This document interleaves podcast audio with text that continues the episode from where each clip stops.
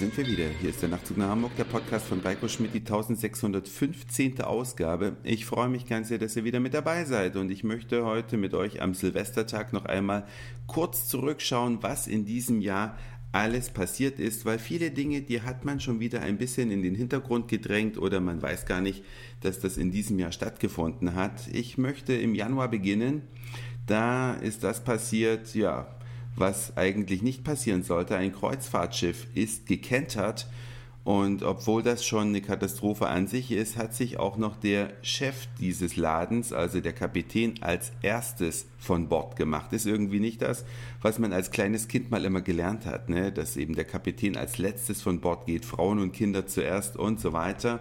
Aber die Quittung für sein Verhalten hat er ja letzten Endes bekommen. Und dann ging es munter weiter. Im Februar ist etwas passiert, dazu hätte es eigentlich gar nicht kommen dürfen.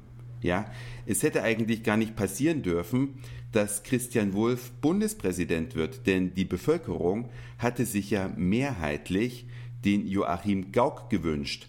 Aber so eine machtversessene Politikerin wie Angela Merkel, die unter aus meiner Sicht Missachtung der Demokratie da ihren Favoriten durchgepeitscht hat, nur aus persönlichen Interessen, die nimmt natürlich auf sowas keine Rücksicht. Und letztlich wurde dann dieser Typ wieder aus dem Amt gejagt, nachdem er sich doch zu viel zu Schulden gekommen gelassen hat, so rum.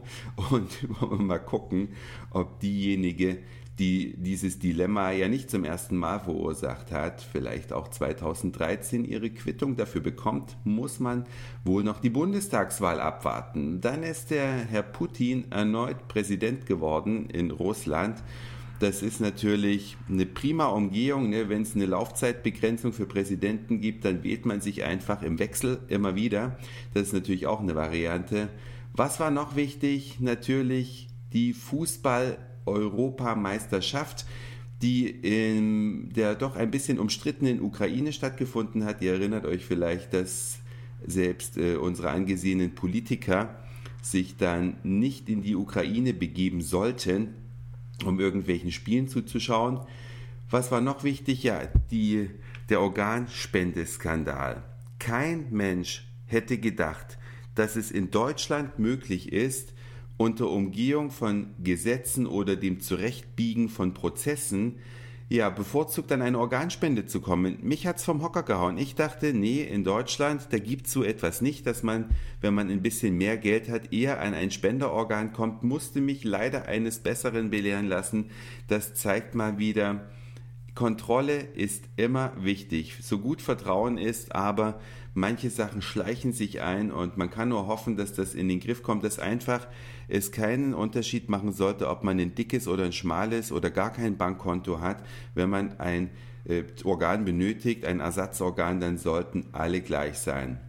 Was ist weiterhin gewesen? Vielleicht hat es der eine oder andere noch im Kopf. Die Europäische Union hat den Friedensnobelpreis bekommen. Tja, die einen sagen, das ist eine gute Sache, die anderen meinen, hm, vielleicht nicht ganz so gut.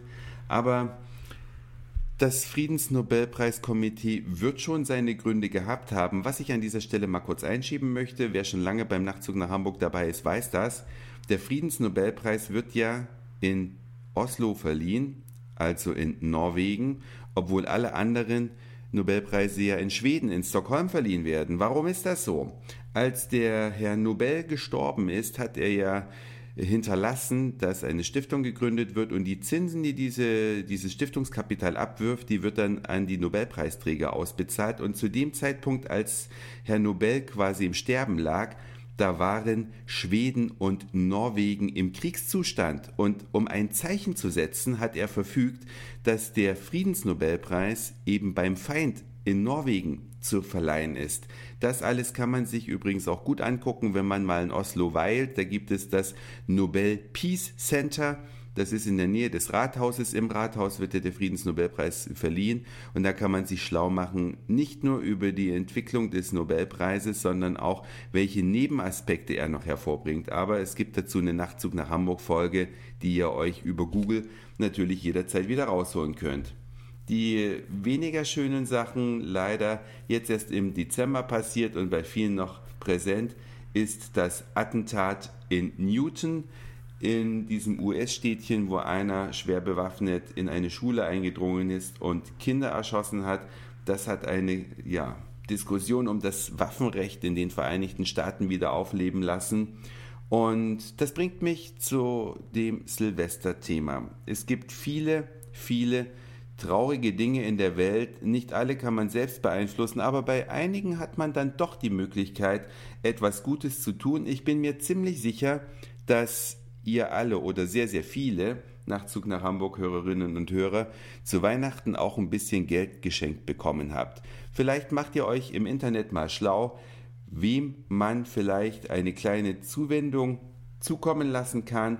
Ich persönlich werde wieder an Ärzte ohne Grenzen spenden und ich kann euch nur dazu aufmuntern, ermuntern, spendet vielleicht für einen guten Zweck, aber bitte achtet darauf, welche Hilfsorganisation es ist. Es gibt im Internet genügend Möglichkeiten der Recherche, denn es gibt ein paar Hilfsorganisationen, die verbraten einen relativ großen Teil des Geldes schon für ihre eigene Verwaltung und man möchte ja, dass möglichst jeder Cent seiner Spende ankommt. Das wird bei keiner Organisation gelingen, aber es gibt einige leuchtende Beispiele, die eben einen schlanken Verwaltungsapparat haben, die sich in Gebiete trauen, wo sogar das Rote Kreuz schon abgehauen ist, die also wirklich an den Stellen, wo die Menschen die größte Not leiden, für Linderung sorgen. Das ist mein Wunsch zum Jahresende.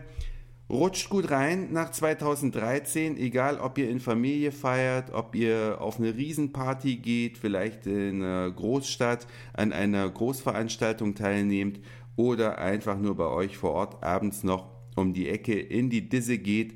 Alles, alles Gute für 2013. Das war's für heute. Dankeschön fürs Zuhören, für den Speicherplatz auf euren Geräten. Ich sag Moin, Mahlzeit oder guten Abend, je nachdem, wann ihr mich hier gerade gehört habt. Könnt mir ja vielleicht per E-Mail mitteilen, was für euch 2012 wichtig war und was euch am meisten bewegt hat. Und dann hören wir uns vielleicht schon morgen wieder. Euer Reiko.